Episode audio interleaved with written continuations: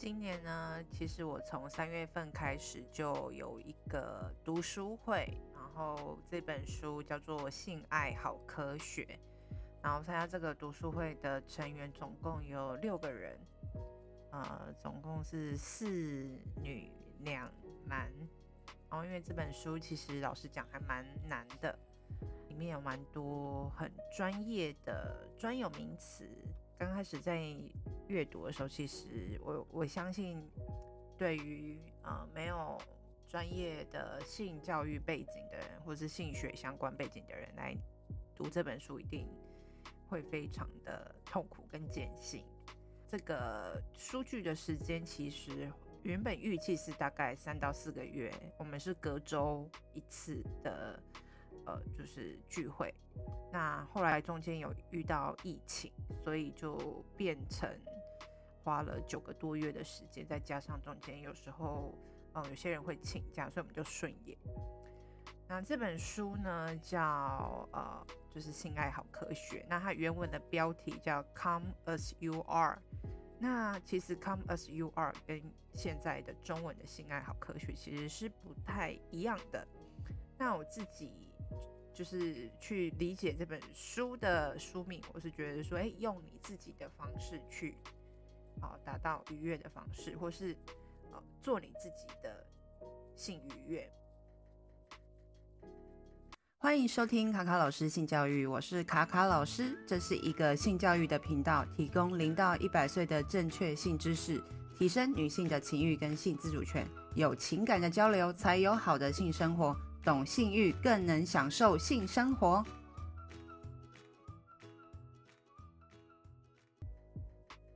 这本书的作者呢，叫做 Emily Nagoski，哦，他是一位性教育学者。那大家有兴趣的话，也可以去他的官网 Emily Nagoski dot com，因为他是一直有在陆续更新这本书的扩充的内容，那他也更新了一些东西在上面。因为不错的人，其实可以在加上去订阅他的 newsletter，他常会分享一些哦个案的故事，或是会回复一些网友们的一些疑问。那那这些回应的主题，其实都还蛮具有呃教育意义的。那作者 Emily 的话，她是由哦，就是生物科学、历史文化的角度。哦，去解释关于性这件事情，他也用了新的语言结构跟呃名词，还有视角去更新了大家对于性欲望、性高潮、啊、哦、性兴奋，还有性行为之间的一些看法。那其实大部分都是为了要去解释大家对于性的误解跟迷思。呃，在这个读书会过程当中，就是。呃，即使是没有这个性教育背景的人，他们看了这本书之后，都也会感受到说，呃，就是里面讲的一些专业的东西，跟我们的事实是比较很难连接在一起，有些不相符的经验上面不相符的地方，觉得太高空、太理想化了。但我觉得这些跟我们生命经验不同的地方，也是这本书最迷人的地方。需要一些更具科学、呃、现代化更新过的一些知识，从脑科学、社会文化去啊、呃、探讨说我们对不同性别在性的呃看法。然后呃，其实我觉得这本书当初我会挑选的原因是，里面提到关于很多女性被限制、被拘束的一些想法。那还有就是对于性的迷思。呃，其实最主要就是我们常会怀疑自己，哦，这样到底是不是正常的？其实都是，就是呃，无论你有什么样的呃，就是情情境或状况或问题，其实我们都会怀疑自己。但是因为我们没有获得正确的知识，所以我们都会觉得说这样自己是不是不正常？然后特别是女性的。哦，性欲啊，想不想要啊，或是达到高潮这件事情，或哦，阴道湿不湿等等这些，在性爱的过程中，常常被呃定义为你你这个人到底正不正常？哦，就是或者说你好不好是不是一位正常的女性？然后我觉得常被呃很容易被勒情绪勒索吧，还有道德绑架啊。这本书其实有去哦、解释了说，我们人的性兴奋不一致，就是你生理上面可能有反应，但是你心里面可能呃没有感觉啊、或者是呃你想要做的时候哦、就是。可能有一些导致你性欲望降低的一些减速减速器、性欲减速器跟加速器之间的探讨。那其实任何导致性行为之前的性兴奋，或是引起性欲的情境是呃是非常多元的。从你的生活的日常啊，啊你工作啊，或是你的另一半，或者是说也许今天的哦空气的温度、湿度。哦，床单的材质等等的都有可能会影响到你的性欲望，而且因为每个人都是不一样的，所以也没有一个标准。那这本书呢，其实它分成了序章，然后四部曲。那序章的话，其实就是有很多呃，用了很多的真实的提问来哦带出哦这个这本书里面要去探讨的事情。啊，例如说，他就会问说：“哎，你如果我的另一半主动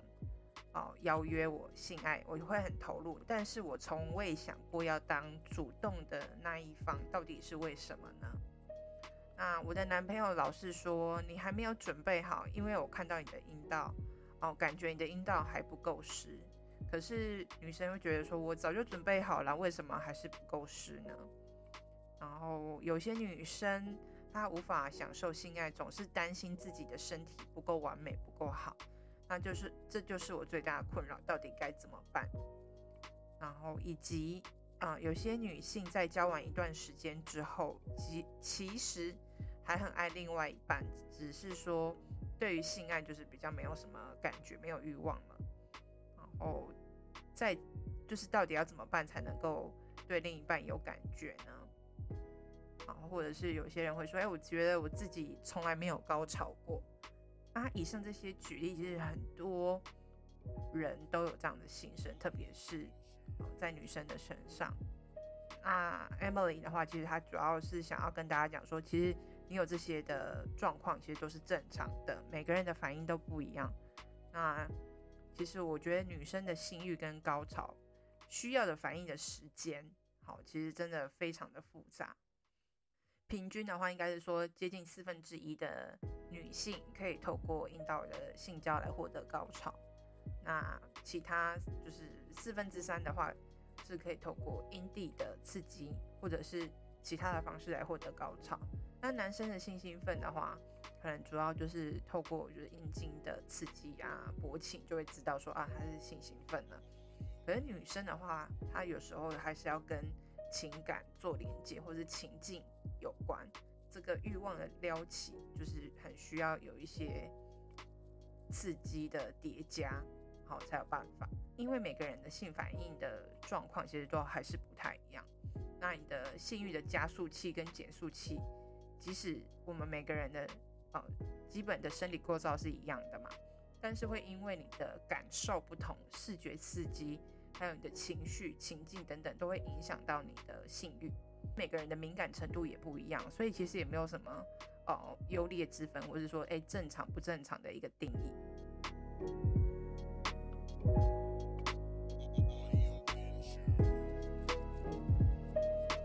那再来第一步的就是前三章，因为它有四部曲嘛，那第一部曲就是前三章，第一章到第三章，其实比较偏就是基本的。性教育生理篇的介绍，就是比较身体的构造啊，或者是性兴奋的周期啊，还有就是性行为的一些原理，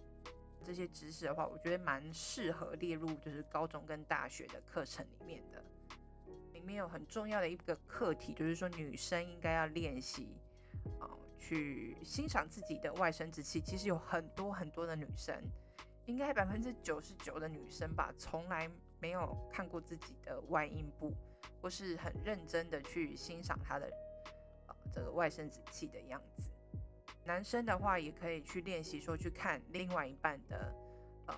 阴道啊、阴唇啊，然后去称赞他的样貌啊，觉得他长得很美，或者是像什么样子。那我们读书会的成员就有人分享他的看法。我不知道，非常非常多的女生，她们连自己的下面的性器官的长相都没有仔细的看过，她们对自己的器官这一方面竟然是不了解的，这一点真的让我非常的压抑且震惊。所以这也让我就是知道说，哦，为什么以往我的伴侣他们会是这样一个反应？因为以往的伴侣他们其实不了解自己，然后他们也不懂得把这个东西把它给，呃，也是害羞吧，也是不懂吧，把这个事情把它给说出来。其实第一部曲要讲的就是说，拥抱我们身体真实的样子。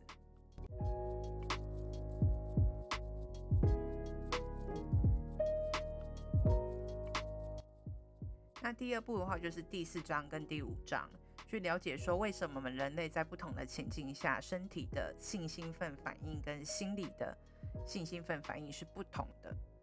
让更多人知道说我们受到什么东西的影响，会导致我们哦恐惧性以及无法好好的做爱。呃，他其实有给了一个呃表格让我们去检视，那也有发现说，哎，其实我们的生活中的压力。会跟性，呃有关，然后依附关系也跟我们的性有关啊。媒体跟广告啊，或是一些文化会去让我们去评价自己的身体，我的胸部不够大啦，腰线不够明显啦，阴唇太黑太长啊，阴道有味道啊，或者是说男生会觉得自己的阴茎不够长、不够硬、不够粗，好、啊、等等之类，这些就是会让我们自己去给自己很多的压力跟评价。那其实我最喜欢就是，呃，在这个章节里面的第一百九十八页到一百九十九页，还有去提到说，在一九二六年出版的啊、威尔的作者《理想婚姻》这本书里面就提到说，呃，婚姻的生理学与技巧里面就提到了正常性交的一个定义。那他有提到说，不同性别且性成熟的两人之间的性交。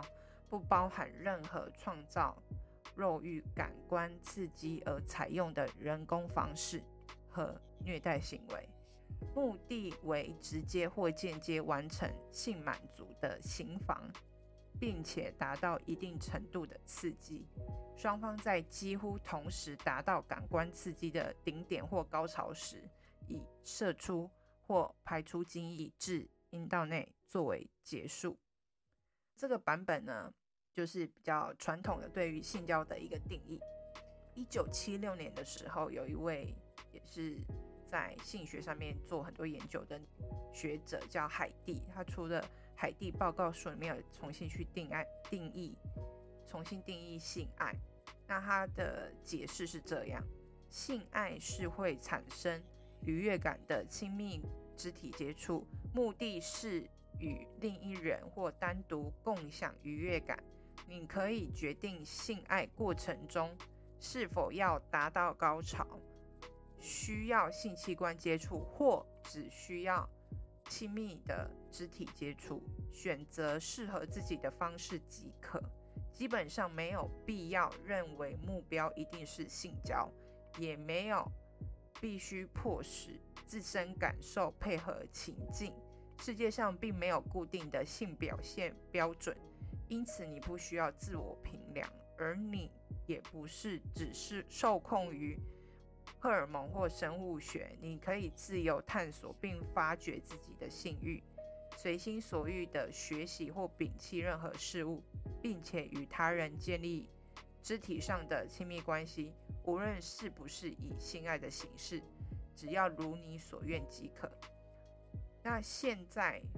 呃，比较有正确或健康性教育观念的朋友们，应该会选择一九七六年的版本。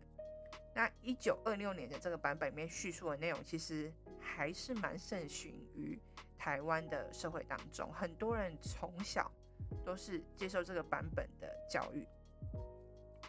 那这个版本的教育到底有什么、呃？有什么就是值得讨论的呢？或是我觉得是值得诟病的呢？他刚开始的时候就提到提到说，不同性别起性成熟的两人之间，他说不同性别代表说就是纯粹在异性恋。那性成熟的话，其实有些他的性成熟定义其实也不太知道是。针对是几岁的人，那再就是不包含任何创造肉欲感官刺激而采用的人工方式和虐待行为。他这边的就是提到说，哎、其实性的刺激不能包含 BDSM 这件事情。那其实这也是一种有些人的性欲望或者性兴奋的来源嘛。然后在目的就是为了满足性满足的，呃，为了满足性的性房，而且有一个就是很痛苦的一个目标，就是说两个人要同时达到高潮，好，然后射出或是排出精液到阴道内，所以其实体外射精也不行。然后或者说没有射精也不行，而且一定要在阴道内，不能在其他地方。所以它里面有很多就是很传统，就好像是为了传宗接代的一个性交的定义。一九二六年的版本，除了我刚刚讲的这些东西之外，在这本书里面，他提到说那个版本里面，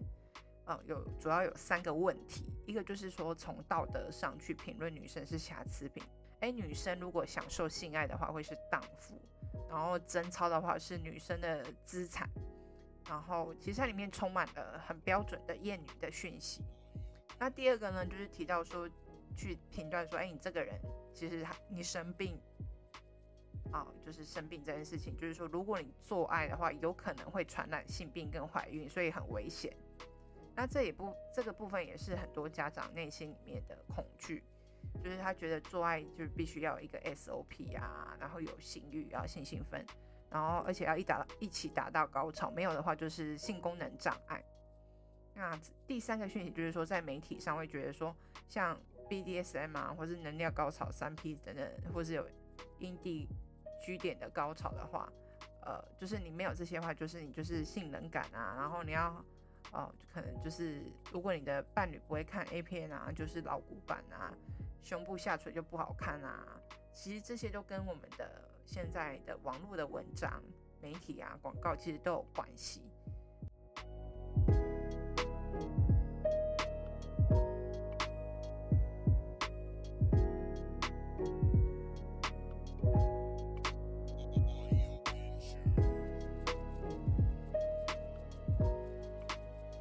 再来的话，就是第三部曲里面的第六章跟第七章。那第七章跟第六章里面，其实他又要去讲很多关于性兴奋跟性欲望的迷思。好，那其实女生的阴道变细不代表她想要，也不代表她是有欲望的，它只是一个生理上的机制。因为我们的巴氏腺体在呃，就是在我们在靠近阴道口的时候，它就会自然会有一些反应，所以会有分泌这个液体。跟是跟我们的心理状态是没有关系的，所以有些人就会说，诶，当女生如果被性侵的时候，如果这女生达到高潮，那大家就会觉得说，那她是不是很爽？所以她其实是自愿的。那其实不不一定是这样，因为其实高潮这件事情是一种自发性且非自愿的呃生理反应，有时候是因为生理上性的刺激而产生的。例如说，哦，男生应该呃你很容易想象，就是说，例如。哦，你梦遗的时候，哦，在你在睡眠自发性的高潮，所以他就会射精。这个可能跟你心里有没有觉得爽是不一样的。那高潮类型也有很多种嘛。那很多女生，呃，对于高潮有什么类型，或者是说她对于自己阴道跟阴蒂的构造其实是不熟悉的。那一般就是女生的外生殖器，哦，就是看得到就是阴蒂跟阴道口嘛。那阴道内一般人觉得阴道性交的高潮的话，其实就有两种，一个是 G 点，然后另外一个就是子宫颈。那 G 点的话，其实就是跟阴蒂角跟前庭球在呃兴奋的时候会勃起，啊，就跟男生的阴茎是一样的。然后它勃起的时候，还有呃，就是会在你在刺激 G 点的时候，也一样会有这个感受。那另外一种就是高潮，就是阴蒂的高潮，就是主要就是这三种。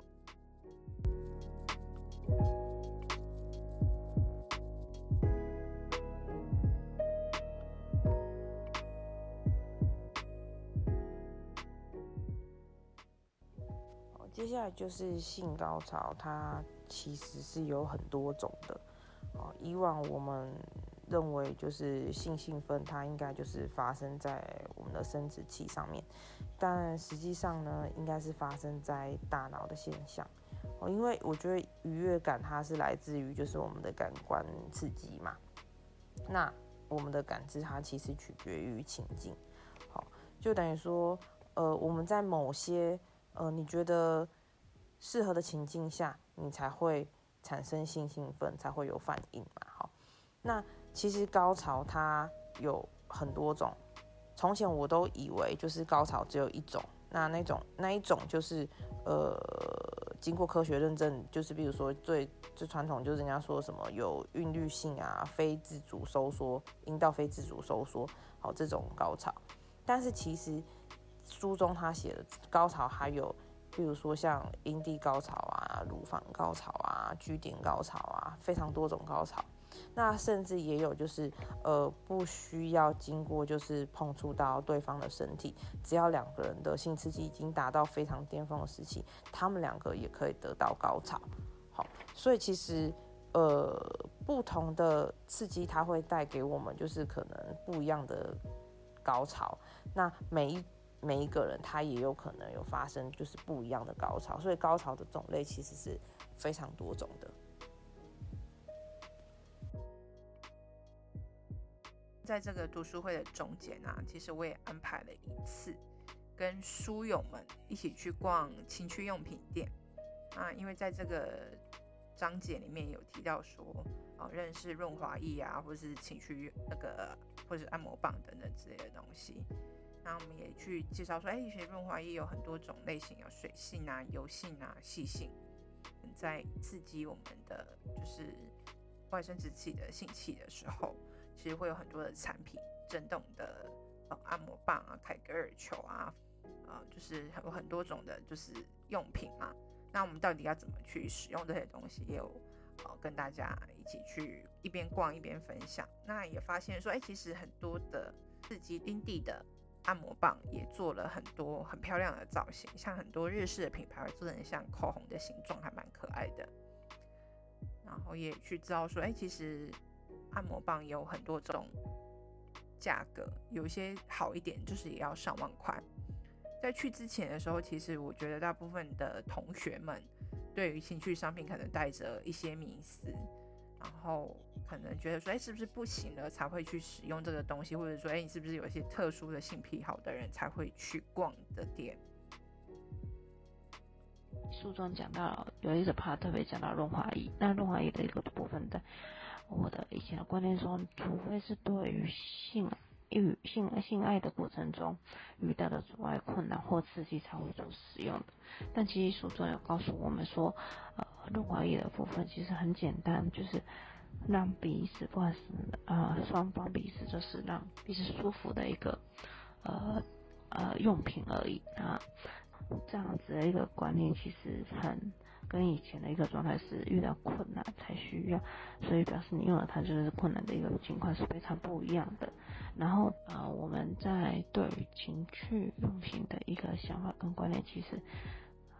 因为性在我的想法中，它其实是很私密的。然后我们的生活中也告诉我们自己是很私密，不好拿来大庭广众或日常生活中提的。所以在情趣用品中所讲到的、所说的任何的一个用品，基本上不太会在平常的时候碰到或遇到。所以到那时候看到大马路上林立的。各种情趣用品的时候，其实会有点害羞，或者是不太敢去看该如何是好这样子。就是就觉得走进去就是一个很害羞的，也变相的承认自己好像啊、呃、有在追求一点什么刺激的一个部分。可是其实性爱这个部分在我们的生生命中、生活中，其实是一个很稀松平常的一件事情。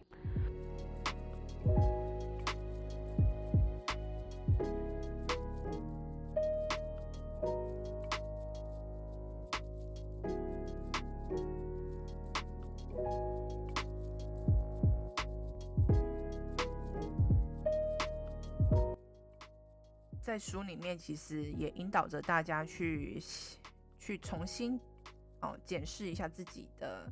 呃在性的经验里面的性感情境哦，就是最美好的性爱，或者是冷感的情境，就是你曾经最糟的一次的性爱。再从这两种比较极端的情境里面去思考，说，哎，你们的心理啊、生理啊，是不是有在什么样特殊的情况下才会导致的这种不好的经验或好的经验？那也可能跟你的伴侣也有关系，或是你跟这个你自己对于这个亲密关系之间的互动的过程也是有关系的。那特别是其中一位书友有特别分享了他身为母亲之后的呃角色之后他的性生活的改变。接下来就是我分享了一个自己的经验哈，因为我看到书中还有一个故事内容是在讲说一对夫妻哈，他在改变了情境以后，呃，彼此重新找到了性欲，那他们可能尝试去买了新的就是情趣用品啊，订了饭店啊，好，那吃了大餐，吃了大餐，那甚至就是请小呃请人雇了小孩。最重要，我觉得是故事中她的这个女主角，她脱，她觉得她脱离了妈咪的模式。好，我觉得这个我非常同感，就是除非你就是离开了妈咪的身份，哈，否则你就是没有办法重新找回你就是一个性感的小姐。好，那这让我体会到，就是从当了母亲开始，哈，我们似乎就是没有正视过我们的性生活。那也许就是说，工作及压家呃家庭的压力下，会让我们的性欲就是荡然无存嘛。好，夫妻就像室友一样，可能就是没有新的火花及话题。那我常常也很听到很多就是妈妈他们觉得就是在孩子出门上学以后，会觉得呃轻松并且雀跃。那在那个时间里面，他可能做了很多属于自己的事情，也。有一个比较完整的独处，那一段时间，我觉得他可能就是脱离了妈咪模式，他暂时不用当妈妈。所以其实我觉得改变情境，并不是说一定要出国啊，或者是要去一个非常浪漫气氛的地方吃吃大餐。可能对我来说，只要当天有人可以帮我处理小孩，让我觉得我是一个呃我自己。是一个就是小姐，不是妈妈的话，我觉得可能对我来说还有办法提升，就是我对性的欲望。其实哦，这就是很经典的，就是冷感情境哦，性欲减速器的形成跟他的生活是有关系的。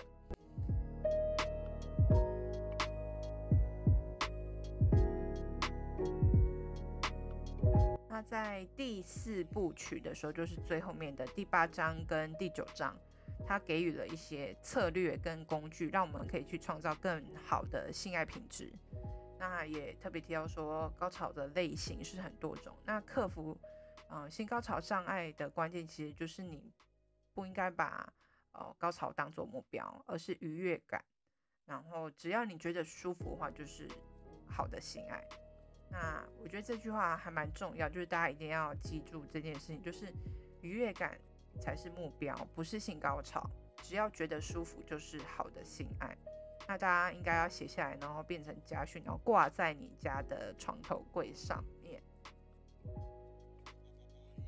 对，然后在最后一个 part 的部分，我觉得还蛮好玩的。作者以自己向内观照作为结尾，就表示一件事情：我们常常会跟别人比较。就是身体上、外表上、性欲上，或是应该怎么怎么怎么做，都是跟别人比较。可是作者在里面哈讲了很重要的一部分是，我们在生活中其实都只要看观看自己就可以了。你在当下是开心不开心，你在当下的感受是什么比较重要，而不是说哦，性欲在 A 片上也应该是怎样，然后我应该是如何，这样才可以才合适。这个实际是并不需要以任何的一个状态上都是允许，或是都是正常的。所以在身体女生的身体中，男生的身体中，常常会有所谓的自卑，或是觉得自己跟别人不一样，好像是不正常。其实这些都是被允许跟正常的。所以我是觉得说，这本书其实还蛮颠覆我以前的观念，因为我们以前的观念都从 A 片。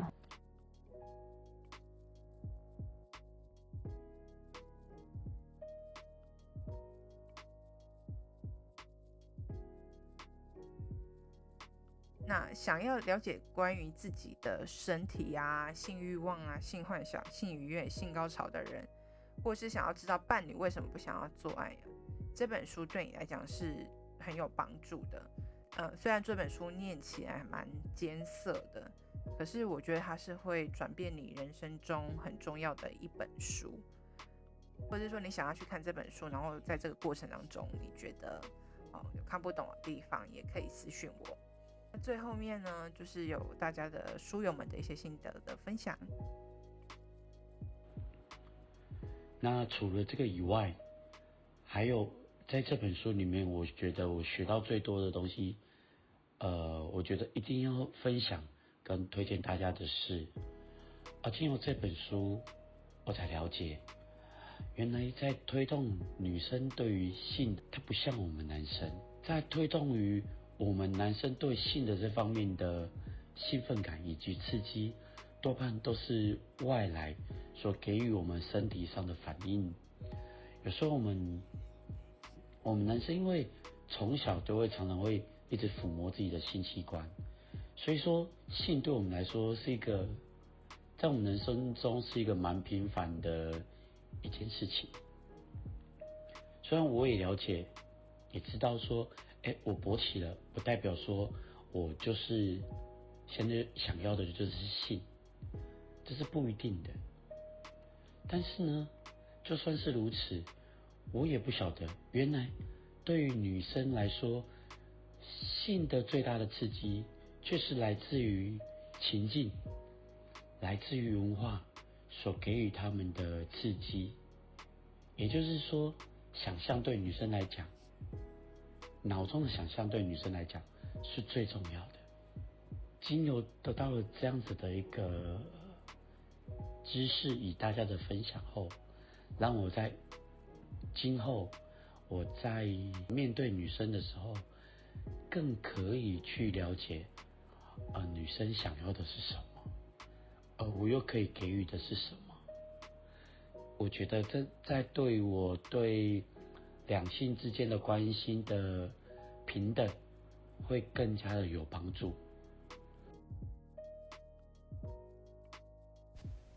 在还没阅读这本书之前，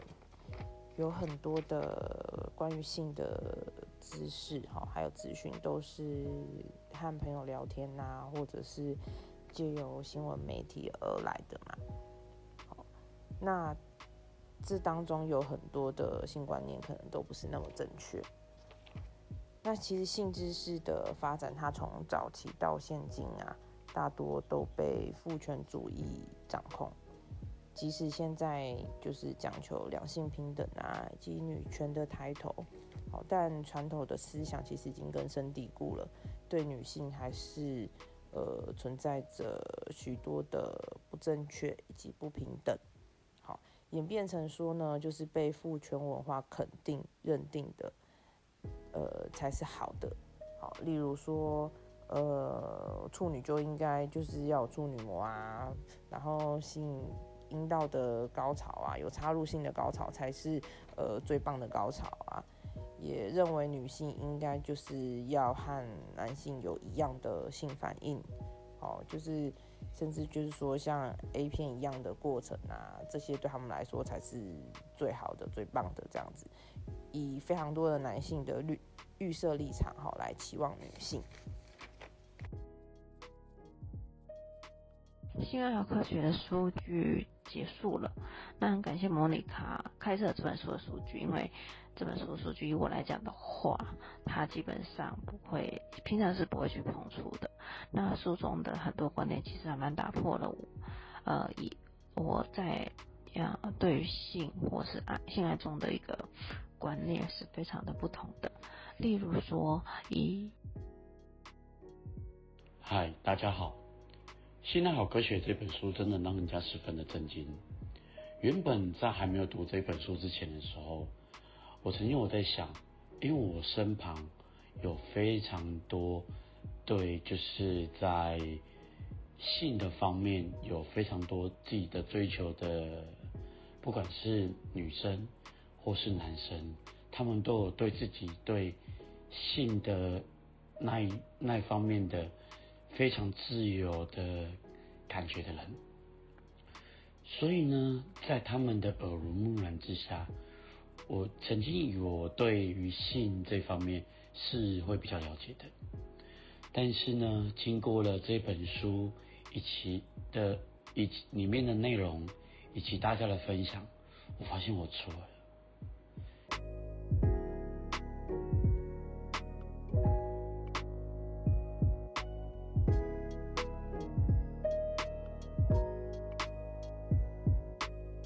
最后面就放感谢他们的称赞，然后我自己就是收录起来自己听这样子，谢谢。那呃，经由这一次的阅读，还有就是莫妮卡专业的分享以后，我们才了解到，其实性它有非常多种的面貌。好，那每一种都很独特，也无非对错，就是没有所谓对错。它应该就是一个呃很自然且很健康的一种行为。呃，这本书的特色，这本书就是我觉得它运用了很多的，就是比如说像科学的认证啊，然后还有一些有效策略的一些练习。那主要是说，它也用了就是以。呃，女性为角色的一些成长故事，哈，来让我们明白，就是说，呃，性爱它应该是不是一种束缚啦，它应该是要让我们觉得说，呃，感觉是感受到欢乐跟愉悦的，哈。那性爱有很多种面貌，所以就是经过莫妮卡她很专业的一些分享跟解释以后，可以让我们了解到，其实，呃，我们每个人都。很正常。